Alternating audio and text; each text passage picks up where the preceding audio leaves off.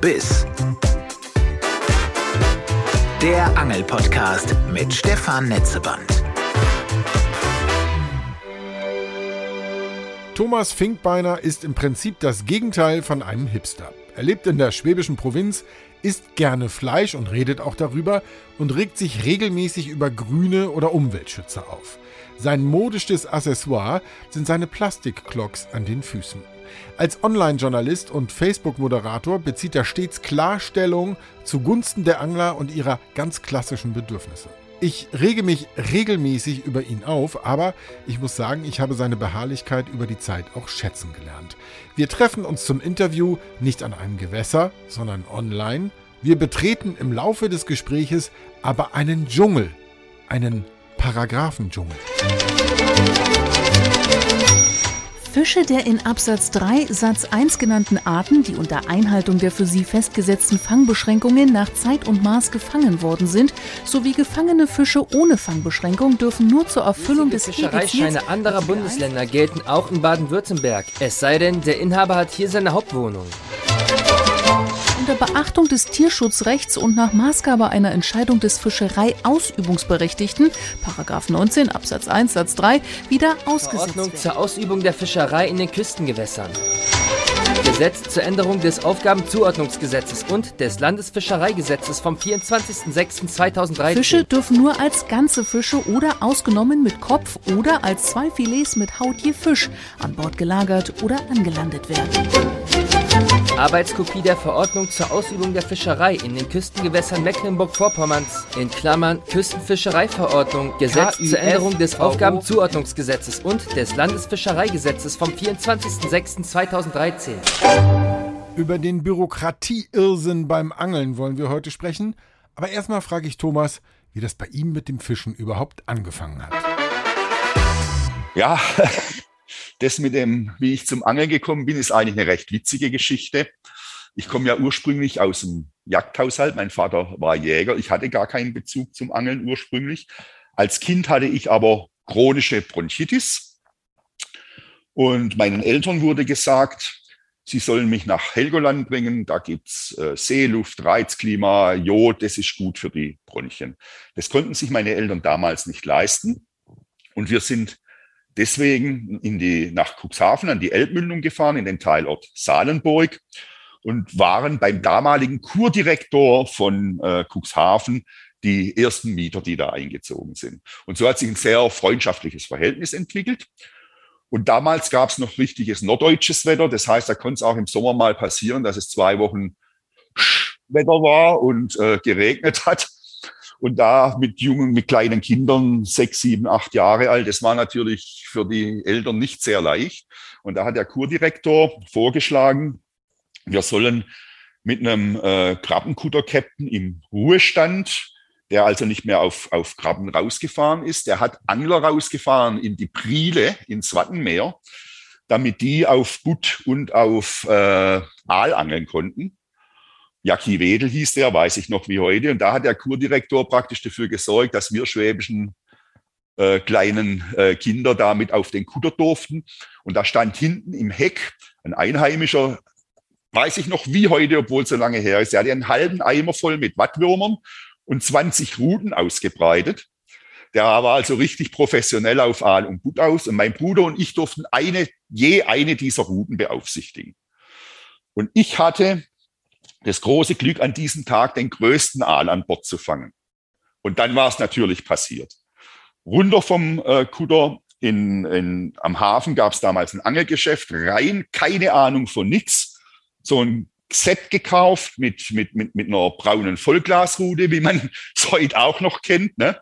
Und meine Eltern haben mich dann immer nach Cuxhaven reingefahren, in den Amerikahafen. Da kann man auf den Buhnen schön rauslaufen. Und da habe ich mit selbst gepulten Krabben so meine ersten Angelerfahrungen gemacht.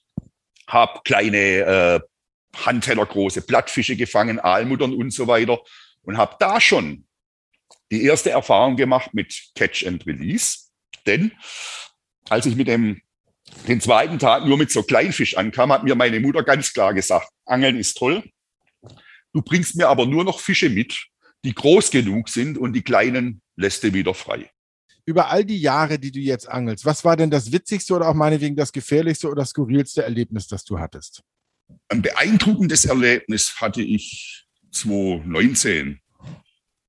Und äh, das war, ähm, du kennst ja auch äh, Lars Wernecke, der hatte das damals organisiert, das Kinderkutterangeln auf der MS Einigkeit mit dem Thomas Deutsch in, in Heiligenhafen, wo man also Kinder praktisch von, von Feriengästen das Angebot gemacht hat, ohne ihre Eltern auf den Angelkutter mit rauszugehen. Und da Lars Wernecke, Thomas Deutsch, äh, Dirk Satzalowski, Wander Habing, also viele Leute dabei gewesen, so, so aus, aus dem Umfeld Netzwerk Angeln. Äh, äh der, der Klaus Hartwig Köln vom Baltic Köln am, am Hafen hat da mitgemacht. Und da waren so viele erwachsene Angler mit an Bord, die diese Kinder betreut haben. Und wir waren dazu eingeladen, da das Video zu drehen. Und wenn man das gesehen hat, wie diese Kinder, diese Begeisterung, wie die Kinder da mitgemacht haben, also da kriege ich heute wirklich teilweise noch Gänsehaut. Auch, weil es mich natürlich wieder an das erinnert, was ich dir gerade geschildert habe. Ja, wenn man als Kind ans Angeln rankommt, diese Begeisterung, die wirst du nie mehr verlieren. Jetzt bist du ähm, mittlerweile Angeljournalist geworden ja. eigentlich. Du betreibst äh, das, äh, die Seite Netzwerk Angeln. Ja. Du hast ein Facebook-Forum mit mittlerweile 16.000 äh, Mitgliedern. Äh, manche verstehen dich aber gar nicht nur als Journalist, sondern auch äh, durchaus bei, bei streitbaren Punkten so ein bisschen auch als Aktivisten. Äh, wie, wie ist es denn dazu gekommen überhaupt? Ähm, wie es jetzt zu Netzwerk Angeln oder zur Streitbarkeit kam? Zum Netzwerk Angeln zum, zum Netzwerk Angeln, das war an für sich so. Ich, ich habe ja ursprünglich bin ich gelernter Koch, Küchenmeister, war lange Zeit in der Gastronomie unterwegs, habe mich dann äh, in den 90er Jahren äh, äh, selbstständig gemacht mit, mit, mit Kochkursen, Kochvorführungen, Messeauftritte und so weiter alles, ja. Und habe damals schon nebenher für Angelzeitschriften geschrieben, also Blinker, Fisch und Fang, Rudi und Rolle, um mir praktisch so, bin ja Schwabe, meinen Angelurlaub ein bisschen zu finanzieren mit. Und dann kam in 2000 äh, dann so die Internetgeschichten auf. Und ich habe zusammen mit einem Kollegen und Freund äh, Franz Holbeck da praktisch äh, ein großes Angelforum äh, äh, nach vorne gemacht, wo wir auch schon eben sehr viel mit den Anglern von der Basis äh, zu tun hatten und äh, äh, da ein Gespür dafür bekommen haben, auch für Community Management und so weiter, also neben den reinen Angelthemen. Und da kamen eben immer wieder viele Fragen rund auch um die angelpolitischen Sachen aus. Und als das verkauft wurde, haben wir dann, also Franz Holweg und ich, 2018 mit Netzwerk Angeln angefangen, weil wir unabhängig bleiben wollten eben und unsere Sache machen. Da sind jetzt zwei Fragen, die eigentlich äh, nicht immer und nicht sofort auf den Tisch kommen, aber äh, die immer wieder eine Rolle spielen. Das eine hast du schon genannt, das sogenannte Catch and Release. Ja. Ähm, äh, sagen wir mal für alle, die nicht so ganz tief drin stecken, wie ist das in Deutschland geregelt und wie handhabst du das? Ähm, jetzt müssen, müsste man eigentlich zuerst mal Catch and Release definieren. So, man fängt was. Es gibt zwei Gründe, einen solchen Fisch wieder freizulassen. Nämlich einmal, er ist zum Beispiel untermaßig. Du guckst skeptisch, vielleicht sind es auch mehrere Gründe, aber die Hauptgründe, die mir jetzt unterlaufen sind, er ist, er ist nicht maßig. Äh, oder ich habe, ähm, das kommt in Bundesländern vor, wo jetzt zum Beispiel Kunstköderfischen äh, in der Schonzeit nicht ganz verboten ist. Ich habe einen Fisch dran, den ich eigentlich gar nicht hätte fangen sollen. Man muss es umdrehen. Es gibt nicht zwei Gründe zum Zurücksetzen, sondern der Angler hat rechtlich nur zwei Gründe, um einen Fisch zu töten. Das muss, muss man wirklich ganz klar aufpassen, weil sowohl behändelt, äh, äh, die, die, die Behörden, die Politik, wie auch äh, äh, Verbände aller Sorten, von, von den Naturschutzverbänden der Sport- und Angelfischer bis hin äh, äh, zu, zu den Natur- und Tierschutzverbänden, die sehen das nämlich alles rechtlich ein bisschen falsch. Ne? Die sagen immer, man braucht einen vernünftigen Grund und der vernünftige Grund wäre nur, Fische totzuschlagen. Das stimmt so nicht. Sondern der Punkt ist, du darfst als Angler einen Fisch nur dann töten, wenn du einen vernünftigen Grund hast, ihn zu töten. Und dieser vernünftige Grund, das ist zum einen für dich als Angler die Verwertung. Du willst ihn essen. Äh, der zweite Grund, und da hat der Angler relativ wenig Einfluss drauf, das ist die Hege. Ein Angler ist ja weder befugt noch berechtigt, irgendwelche Hegemaßnahmen zu treffen, sondern das ist alleine der Gewässerbewirtschafter. Wenn der Gewässerbewirtschafter zum Beispiel sagt, er möchte aus seinem Gewässer, aus welchem Grund auch immer, alle Wälze raushaben, alle Karpfen raushaben, alle, alle äh, invasiven Fischarten wie Grundeln raushaben, dann musst du diesen Fisch als Angler auch töten, da hast du keinen Spielraum. Dann allerdings bist du nicht gezwungen, diesen Fisch zu verwerten, weil du brauchst ja nur einen vernünftigen Grund. Ja, das ist zum Beispiel, führt es dann zu solchen Absurditäten wie in Bayern, wo praktisch in der Verordnung vorgeschrieben ist, jeden nicht geschonten Fisch zu töten. Ja, also da ist scheinbar nur ein toter Fisch, ein guter Fisch. Und weil das mit Hege begründet wird, bleibt dir als Angler gar nichts anderes übrig. Du kannst aber dann dafür im Prinzip den Fisch in die Tonne kloppen, wenn du nicht essen willst. Also das hat weder was mit nachhaltig, mit, mit Haltigkeit, mit vernünftig oder sinnvoll zu tun. Ne? Und das ist immer so was, was in dieser Catch-and-Release-Diskussion vergessen wird, dass du praktisch nicht Gründe brauchst, um den Fisch freizulassen. Der vernünftige Grund zum Angeln ist die Existenz und die Befolgung des Landesfischereirechts jeweiligen. Jetzt zurück zur Ursprungsfrage. Wie hältst du es denn? Du fängst äh, in der ich Regel, bin, um zu essen. Ich bin Koch. Ich esse Fisch. Dennoch setze ich einen Großteil der Fische zurück, weil ich nehme natürlich die Fische mit, die für mich passen. Ich bin glücklicher Single und das bedeutet, ich kann zum Beispiel mit einem 5, 6 Kilo Karpfen relativ wenig anfangen, weil ich die gern frisch esse. Ja? Anders sieht es zum Beispiel aus, wenn ich an der Ostsee bin und kann mir in den drei, vier Tagen, die ich da Zeit habe, da friere ich mir den Fisch zum Beispiel dann gerne ein, den Dorsch, äh, den Hering, die Meerforelle, wenn ich mal Glück habe. Ne? So muss man praktisch immer von Situation zu Situation entscheiden. Und es gibt da keine allgemeingültige oder pauschale Aussage, auch für mich persönlich nicht. Aber bei mir ist es so, ich esse Fisch, ich entnehme Fisch und ich setze Fisch zurück, je nach Situation. Ein anderes äh, dauerheißes Eisen in Deutschland ist Trommelwirbel.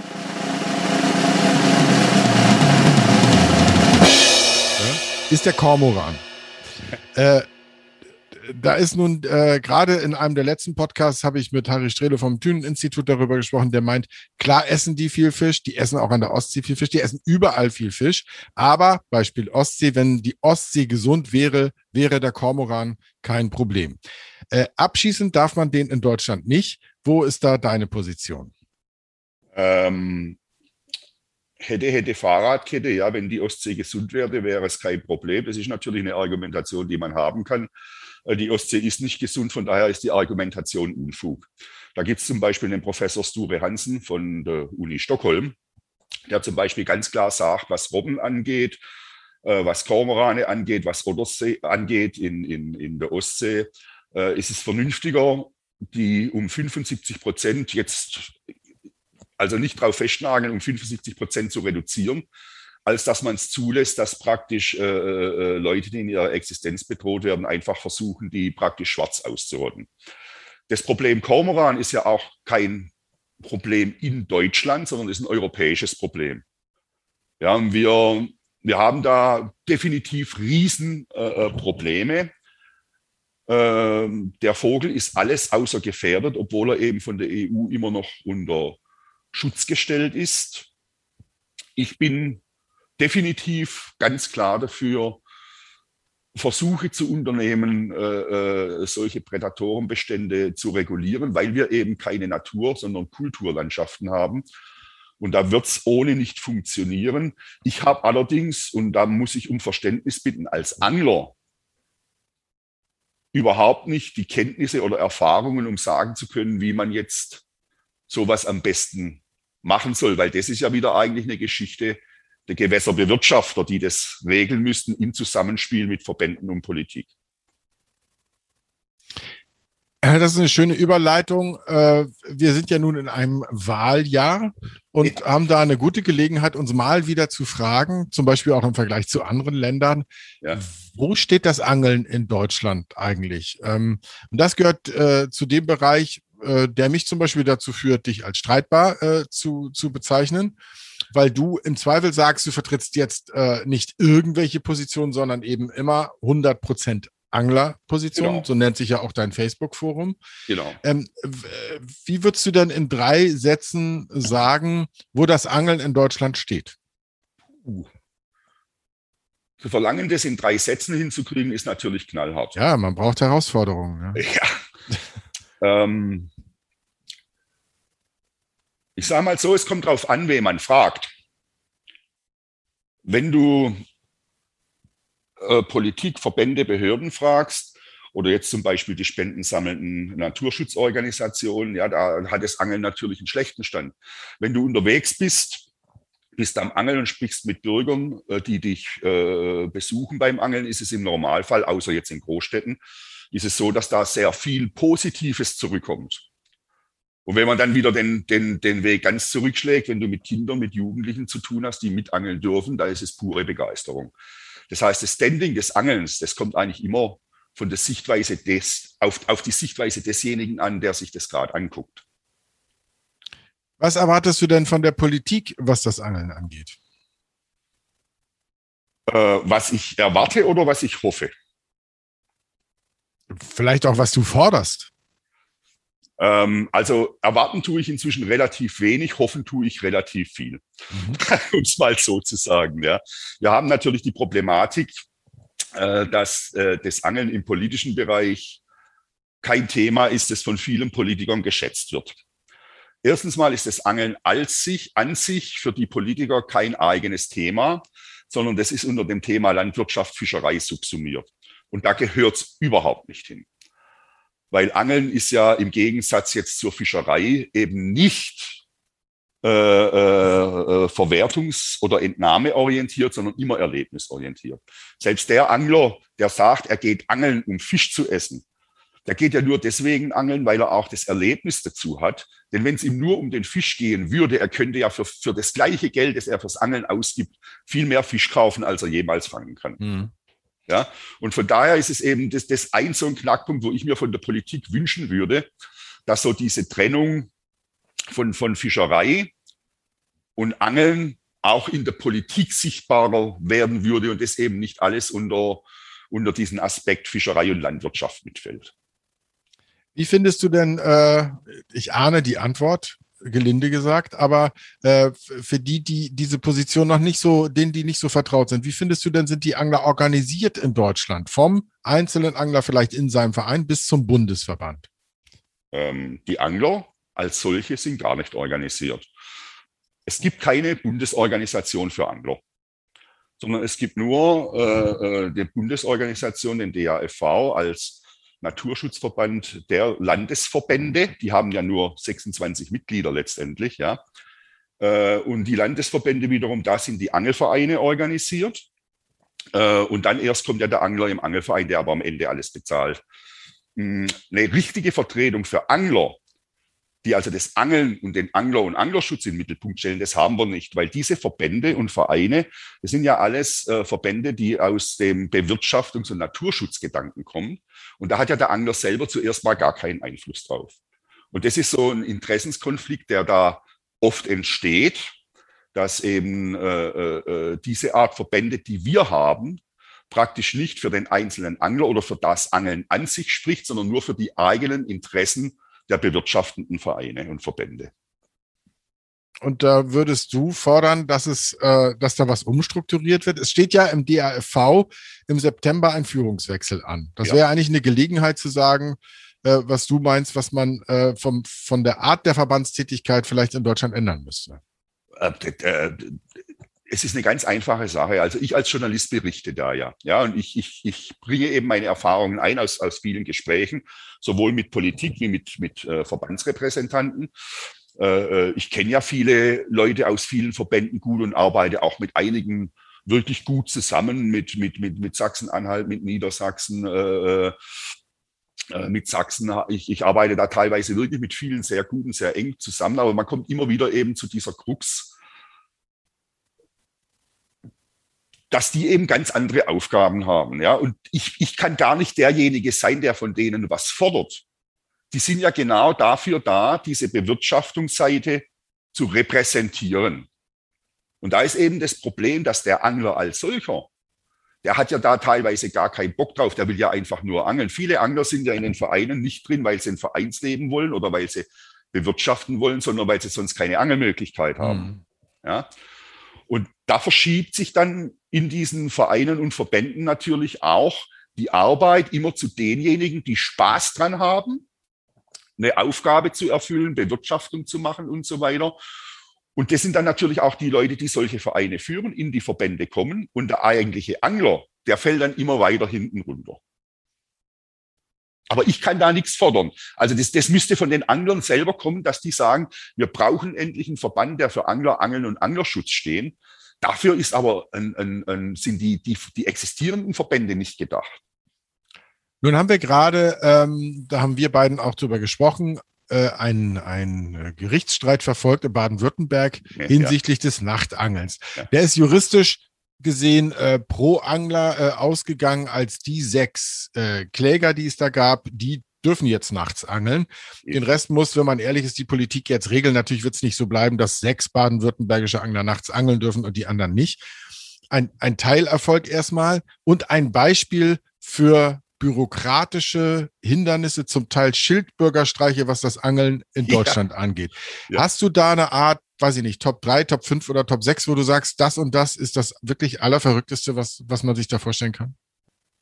Die, der ganze Wahnsinn mit den unterschiedlichen Zugangsvoraussetzungen zum Gewässer, also Prüfung, Fischereischein und so weiter. Ja, das geht ja wirklich. Wir haben in der Hälfte der Bundesländer Möglichkeiten, um ohne Prüfung angeln zu gehen.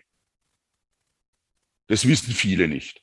Wir haben zum Beispiel auch in Niedersachsen vom Gesetz her überhaupt keinen Zwang oder keine, keine Vorschrift, dass man eine Prüfung oder einen Fischereischein haben muss. In Niedersachsen reicht rechtlich der Personalausweis und die Erlaubnis des Gewässerinhabers. Weil aber da praktisch die Verbände nur, äh, äh ich weiß nicht genau, wie das heißt, also anerkannte äh, äh Sportfischer Organisationen seitens des Landes sein dürfen, wenn sie ihren Mitgliedern eine Prüfung machen, haben die praktisch die Prüfung durch die Hintertür eingeführt, obwohl es rechtlich nicht notwendig wäre. Ne? Dann haben wir die Möglichkeit, in Brandenburg zum Beispiel, kannst du ohne jede Prüfung auf Friedfisch angeln, du bezahlst eben deine Fischereiabgabe und es ist gut. Das in Bremen das Stockangelrecht, wo die Bremer Bürger, die Einheimischen in bestimmten Strecken der Weser ohne Prüfung kostenlos angeln dürfen. Und so zieht sich das alles durch ja, und das Schlimme ist, die erkennen zwar grundsätzlich so diese Fischereischeine gegenseitig an. Wenn man jetzt als Angeltourist unterwegs ist, wenn ich zum Beispiel nach Bayern gehe oder nach Schleswig-Holstein oder Mecklenburg-Vorpommern, wenn ich aber umziehe, dann wird teilweise von mir verlangt die gleiche Prüfung, die anerkannt war als Tourist, weil die vielleicht eine andere Prüfung haben, weil die vielleicht keinen Kurs haben, ja, dass man dann die Prüfung nochmal machen muss. Hm. Also komplett irre. In dem Zusammenhang auch das Angeln für Kinder. Ne? Irre, irre, irre, man kann es nicht anders sagen. Ich habe das positive Beispiel Niedersachsen gesagt, wo man rechtlich überhaupt keine äh, äh, Prüfung oder Fischereischein braucht. Aber da darf ich überhaupt erst mit 14 Jahren eine Angel in die Hand nehmen. Drunter ist nichts außer zur direkten Prüfungsvorbereitung. Und jetzt haben wir wieder die andere Sache. Brandenburg dürfen Kinder ab acht Jahren ohne Begleitung und ohne Prüfung Friedfisch angeln gehen. Im Saarland kriegst du einen Jugendfischereischein ab null Jahre. In Baden-Württemberg, Bayern, glaube ich, ab zwölf Jahre. Also das ist komplett irrsinnig. Das, das kann kein Mensch nachvollziehen, wie so äh, äh solche äh, Geschichten da praktisch äh, äh, äh, so ausgefahren werden. Nachtangelverbot Baden-Württemberg hatten wir. Ich habe den schon den, den Punkt angesprochen mit dem Abknüppelgebot, wie man das nennt in, in, in, in Bayern, wo man gezwungen wird, jeden Fisch abzuschlagen. Aber so eine richtig bürokratische Kröte zum Beispiel ist noch die Fischereiabgabe. Denken ja die Leute, man braucht es. Und die meisten wissen gar nicht, dass wir drei Bundesländer ohne Fischereiabgabe haben, wo das auch funktioniert. Also Niedersachsen, Bremen und, und Sachsen. Und wo sich viele Leute eben keine Gedanken auch drüber machen, dass ja praktisch fast zu 100 Prozent, die paar Berufsfischer, das kann man außen vor lassen, die Fischereiabgabe von Anglern bezahlt wird. Eingesetzt wird das Geld dieser Angler, obwohl das Bundesverfassungsgericht klar sagt, da muss es eine Gruppenhomogenität, Gruppennutzen und so weiter geben. Es dürfte also nur für Anglerbelange eingesetzt werden. Also zum werden. Beispiel für den Besatz mit Fischen, die Nein, man sich wünscht. Das ist Bewirtschaftung. Das hat, das hat nichts mit Angeln zu tun. Das ist der Bewirtschafter. Das wäre in Ordnung, Besatz wäre in Ordnung, mhm. wenn diese äh, äh, Abgabe nicht von den Anglern, sondern von den Vereinen bezahlt oder von den Gewässerbewirtschaftern bezahlt werden würde. Dann wäre das in Ordnung. Ja, aber nicht der Angler. Wenn zum Beispiel Parkplätze für Angler eingerichtet werden würden oder wenn zum Beispiel äh, äh, Dixie-Klo rund um den See aufgestellt wird für Angler, das wären zum Beispiel solche Geschichten. Mhm. Ja? Aber finanziert wird aus der Fischereiabgabe teilweise sogar staatliche Aufgaben. In Baden-Württemberg wird zum Beispiel die, die, die, die Fischforschung in Langenargen damit finanziert teilweise was ja nun gar nichts mit den Anglern oder Vorteilen für Angler zu tun hat, sondern wo es auch wieder auf die Bewirtschaftungsseite geht. Und so werden teilweise Verbände querfinanziert, Forschung querfinanziert und Projekte querfinanziert, von denen ein Angler selber zuerst mal gar nichts hat, weil es alles in die Sache äh, Bewirtschaftung und Naturschutz reingeht. Nur hat Hans-Hermann Schock in Baden-Württemberg gerade gezeigt, was das Nachtangeln angeht, war es offenbar ja richtig, mal juristisch dagegen vorzugehen. Richtig. Mit, mit der berechtigten Hoffnung, dass dann auch politisch was geändert wird. Ist das eine Blaupause oder muss man weiter auch politische Forderungen stellen? Wo glaubst du, äh, kann man am besten vorgehen gegen diese Bürokratie in Deutschland? Wir hatten jetzt gerade auch über unser Netzwerk, da gibt es den ASV Lute aus Niedersachsen die hatten Riesenprobleme. Äh, die hatten äh, de, äh, äh, die, die untere äh, Leineaue heißt es, glaube ich. Das ist ein FFH-Gebiet. Äh, da hatten die von den Behörden ein Nachtangelverbot reingedrückt kriegen im, im, im Zuge der äh, Schutzgebietsverordnungen. Und der dortige Vorsitzende, der, der Jan Schiffers, hat zusammen mit dem Anglerverband Niedersachsen, da ist vor allem der, der, der Vize Heinz Püka zu nennen, die haben da richtig knallharte Lobbyarbeit vor Ort gemacht, sind zu den Politikern gegangen, sind zu den Parteien gegangen und die haben es also tatsächlich against all odds, gegen alle Schwierigkeiten wirklich geschafft, dieses Nachtangelverbot wieder zu kippen. Das heißt, es ist auch ein Weg, der funktioniert, wenn, wenn sich jemand praktisch auf die Hinterfüße stellt und den politischen Weg. Es ist aber oft genug leider so, dass wirklich kein anderer Weg bleibt als, als, als die Klage. Man sieht es ja auch zum Beispiel an den Klagen gegen die Fischereiabgabe oder gegen Angelverbote. Lars Werner geklagt ja auch gegen das Angelverbot in den äh, AWZ im Fehmarnbelt. Es, es laufen Klagen in Nordrhein-Westfalen, Schleswig-Holstein und so weiter gegen die Fischereiabgabe. Also nicht ge gegen die Fischereiabgabe, sondern gegen die falsche Verwendung, muss man richtigerweise sagen. Ja. Dass das Geld endlich für Angler verwendet wird. Da bleibt außer Klagen leider oft nicht viel übrig. Nun sagte ich schon, wir sind im Wahljahr. Das ist ja. die andere Spur, politische Forderungen zu stellen. Ähm, du stellst äh, Fragen an die Politik, Wahlprüfsteine. Was sind so die, ich, man, im Neudeutsch sagt man ja Bullet Points, was sind so die, die Kernaussagen, äh, die du da äh, abfragen willst? Äh, nicht abfragen will, das habe ich schon gemacht. Bis auf eine Partei wollen auch alle äh, antworten. Die Punkte waren da, das waren vier Fragesegmente, die ich mir praktisch vorgenommen habe. Und ich bin dann immer so freundlich und stelle den Leuten immer wirklich also genügend Material zur Verfügung, dass die auch wissen, in welche Richtung das abzielt. Wir haben hier zum Beispiel als ersten wichtigen Punkt für mich, äh, äh, dass das Angeln als solches und der angelnde Bürger eben wertvoll sind für die Gesellschaft, ökologisch, ökonomisch, kulturell, traditionell äh, und so weiter. Und es gab ja schon 1985 ein Verfassungsgerichtsurteil, in dem festgestellt wurde, dass Angeln eben nicht nur mit, mit Landschafts-, Naturschutz und so weiter zu tun hat, sondern die explizit gesagt haben, äh, dass das Angeln, ein, ein, der, der Erholungswert des Angelns immens wichtig sei, auch im Sinne des Bundesnaturschutzgesetzes. Und äh, dass, dass das, das Angeln hier der Volksgesundheit diene und das hoch anzusiedeln sei. Und in diesem Zusammenhang frage ich praktisch dann, Parteien, was macht ihr, um in diesem Sinne das Angeln und den Angler zu fördern? Also nicht den ganzen Kram mit Natur, Landschaftsschutz, Bewirtschaftung, sondern wirklich das Angeln und den Angler zu fördern. Dann der zweite Punkt, es braucht dich nicht zu wundern, Kinderangeln fördern. Ja, also dass man diesen ganzen Bürokratiewust wegkriegt. Im Endeffekt muss es so sein, es gibt eigentlich nur eine einzige Institution, die sagen kann, wann und mit wem die Kinder angeln sollen, und das sind die Eltern. Und sonst geht es niemand was an. In meinen Augen. Und das versuchen wir mal durch Fragen in die Politik ähm, reinzubringen. Dann haben wir noch ein, ein Riesenproblem. Du kennst es auch wieder an der Küste. Du hast mit dem Lass, mit dem Lars Wernecke mit dem, mit dem Thomas Deutsch äh, äh schon die Podcasts gemacht. Äh, ein Riesenproblem ist die, die Benachteiligung der Angler gegenüber der Fischerei. Sowohl von der EU-Seite wie auch von der Bundespolitik und von der Landespolitik. Und das ist ein Punkt, wo man also richtig reingrätschen muss. Und wir haben von der EU-Seite her auch, aber viel mehr noch von der Bundes- oder Landesseite, die, die Problematik, dass die immer versuchen, über Schutzgebietsausweisungen, so wie ich das gerade geschildert habe vom ASV Lute mit der Leine äh, da, dass die versuchen, da praktisch auf der Hintertür, durch die Hintertür Angel- und, und Betretungsverbote reinzukriegen. Und da sind wir natürlich auch interessiert dran, dass die Bundespolitik sich da klar pro Angler, Angeln und Anglerschutz äh, positioniert.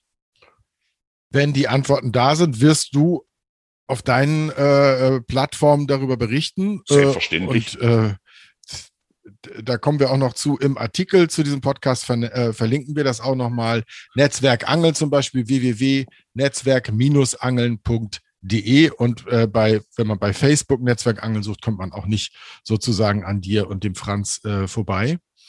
Danke. Äh, nur habe ich so, äh, sagen wir mal, drauf, drauf rumgeritten, dass du streitbar bist. Äh, dann wollen wir uns doch auch ruhig mal ein bisschen kappeln du machst ja im Prinzip, was, was Boulevard auch macht, du spitzt zu, das, das erkenne ich auch an.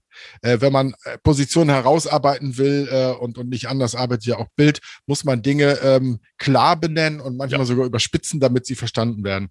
Ich persönlich glaube, dass der Widerspruch zwischen Umweltschutzverbänden und Anglern äh, und bestimmten Parteien und, und Anglern und so, dass man da eigentlich eher Brücken bauen muss, als sie zuzuspitzen, um die Akzeptanz dieses Hobbys in Deutschland auch äh, zu verbreitern, weil um grüne Inhalte, ob man jetzt die Grünen selber mag oder nicht, ne, aber um ein grünes Bewusstsein, das Bedürfnis der Menschen im Einklang mit der Natur zu halten, kommt man ja nicht drum rum.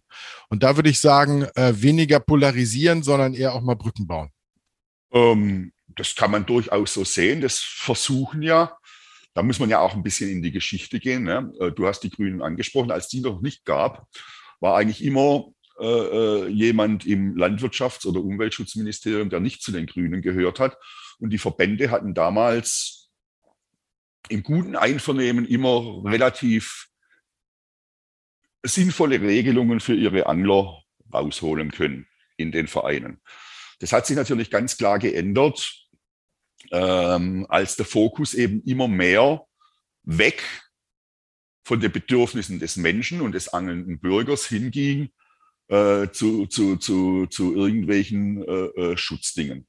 Ein Angler braucht ohne jeden Zweifel möglichst sauberes Gewässer, äh, sich selbst erhaltende Bestände und, und, und, ist überhaupt keine Frage. Ja, aber es wird eben von Seiten der Politik hier sehr wenig praktisch auf den Angler und seine Bedürfnisse geschaut, sondern es geht eben immer um diese, um diese Schutzbedürfnisse. Das muss man eben klar benennen. Ja, dass es da eben Unterschiede gibt. Im Moment gerade, finde find ich jetzt richtig toll, war genau der Jan Schiffers vom ASV Lute, nachdem er vorher die Grünen Fraktion in, in, der, in der Region richtig angegriffen hat, mit diesen Grünen unterwegs vor Ort und hat das denen alles gesagt. Und obwohl die Grünen diese Aufhebung des Nachtangelverbotes strikt abgelehnt haben, haben sie jetzt eingesehen, dass das, was die da vor Ort machen, sehr, sehr viel Sinn hat.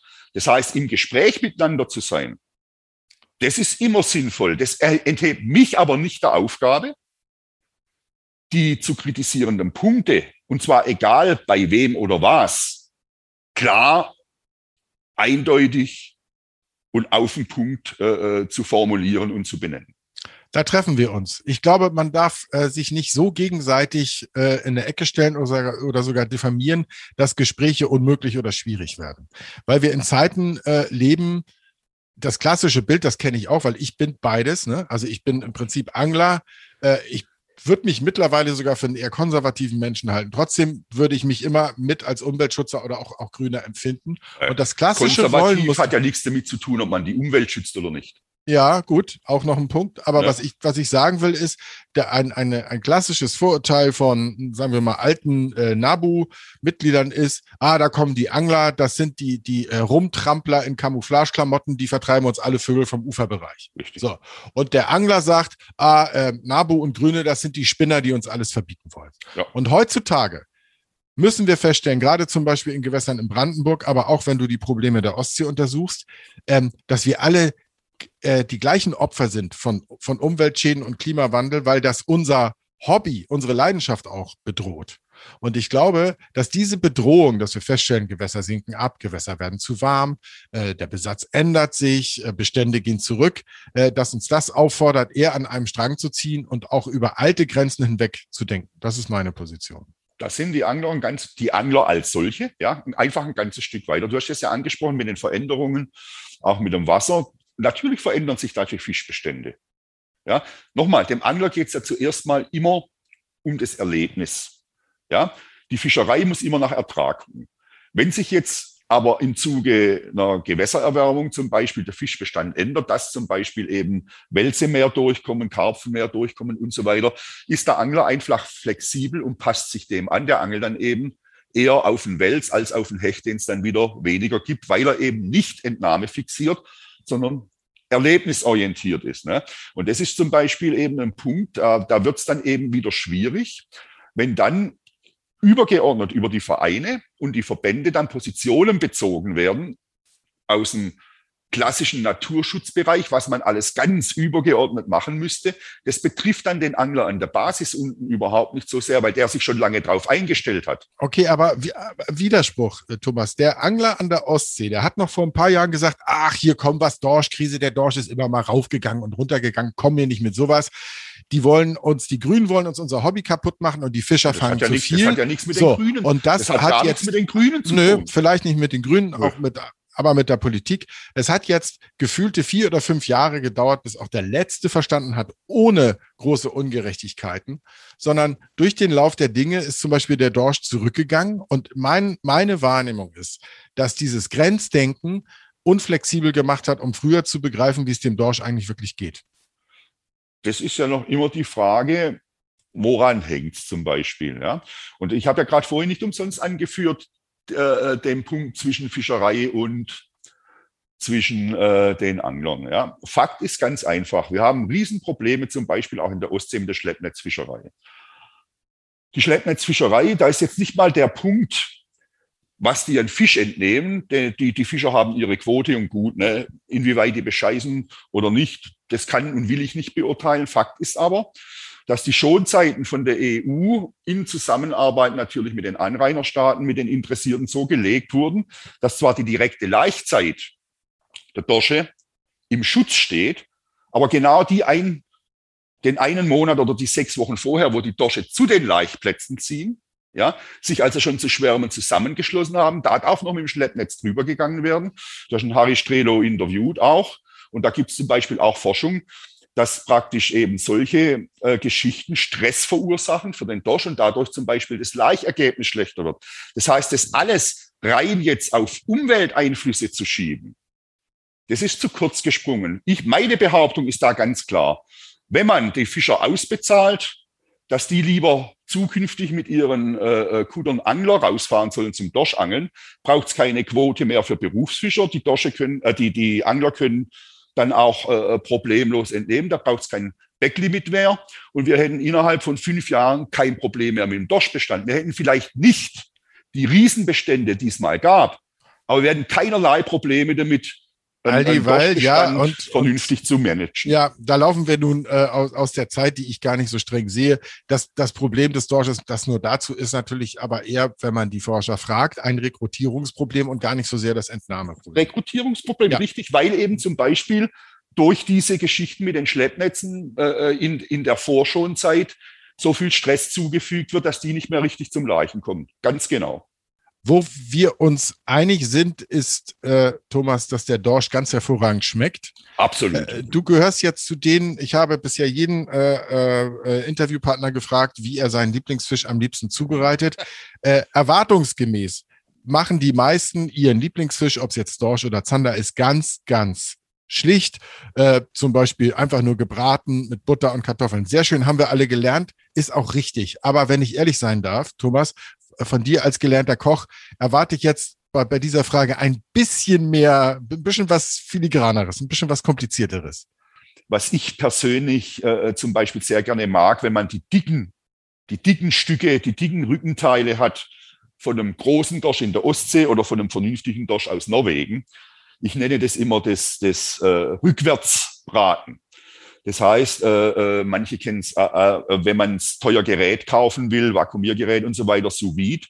Wenn ich im Ofen zum Beispiel so, so, so ein dickes Rückenstück bei 60 Grad reinstelle, ja, dann kann das nicht trocken werden, weil, weil, weil das eben von der Garstufe nicht drüber rausgeht. Und wenn man das dann rausnimmt, nur kurz abtrocknet, meliert, würzt, und in einer knallheißen Pfanne mit wirklich rauchheißem Fett in Sekunden praktisch von jeder Seite einmal eine Kruste gibt, dann hast du innen einen topsaftigen Fisch und außen drum die schöne Kruste, dieses Rückwärtsbraten. Das ist was, was ich bei dicken Stücken empfehle. Wenn du natürlich so ein flaches Filetstück hast, da ist es sinnlos. Das machst du in der Pfanne besser. Thomas Finkbeiner, vielen Dank für die spannende Gespräch. Wir bleiben in Dank Kontakt. Für die Einladung. Wir bleiben auch während der Bundestagswahl in Kontakt und hören das uns wieder. Freut mich. Der Angel Insider. Profis verraten ihren besten Trick. Bei unserem Angeltipp wechseln wir heute mal das Fachgebiet und gehen zum ersten Mal in die Luft. Sagt mir unter podcast.bild.de gerne, wie euch das gefallen hat. Hallo Leute, hier ist der Simon von Flyrus Fliegenfischen. Ihr kennt mich vielleicht von unseren YouTube-Videos oder von unseren Fliegenfischen-Kursen. Und heute habe ich für alle Fliegenfischen-Einsteiger einen kleinen Tipp parat. Und zwar ist es ja unter Fliegenfischern so gängiges Lehrbuchwissen, dass man beim Werfen mit der Fliegenroute die Route ähm, zwischen 11 Uhr und 1 Uhr bewegen soll. Also man soll sich so ein Ziffernblatt vorstellen und de in dem Bereich soll man die Route bewegen beim Werfen. Und hier kommt jetzt ein kleiner Trick und zwar ist es von Haus aus so, dass sich viele Schüler schwer damit tun und einfach zu tief hinten nach unten gehen und denken, sie holen damit nochmal Schwung, aber sich dadurch die Würfe versauen. Und hier mal ein kleiner Tipp. Überlegt euch mal stattdessen, dass ihr mit der Route zwischen 10 Uhr und 12 Uhr werft. Dadurch vermeidet ihr einfach, dass ihr hinten häufig im Gras hängt oder im Schilf. Und mehr Würfe landen erfolgreich auf dem Wasser und hängen weniger hinten im Schilf oder Gras. Super, ich drücke euch die Daumen und wenn ihr natürlich mal Profihilfe haben wollt, schaut einfach mal bei unseren Kursen vorbei. Petri Heil und bis dann. Nächstes Mal lüften wir hier reihenweise Geheimnisse rund um das Thema Raus mit dem Angelschein. Hier kommt der Fischereiaufseher. Und vergesst nicht, diesen Podcast da, wo ihr ihn hört, zu abonnieren.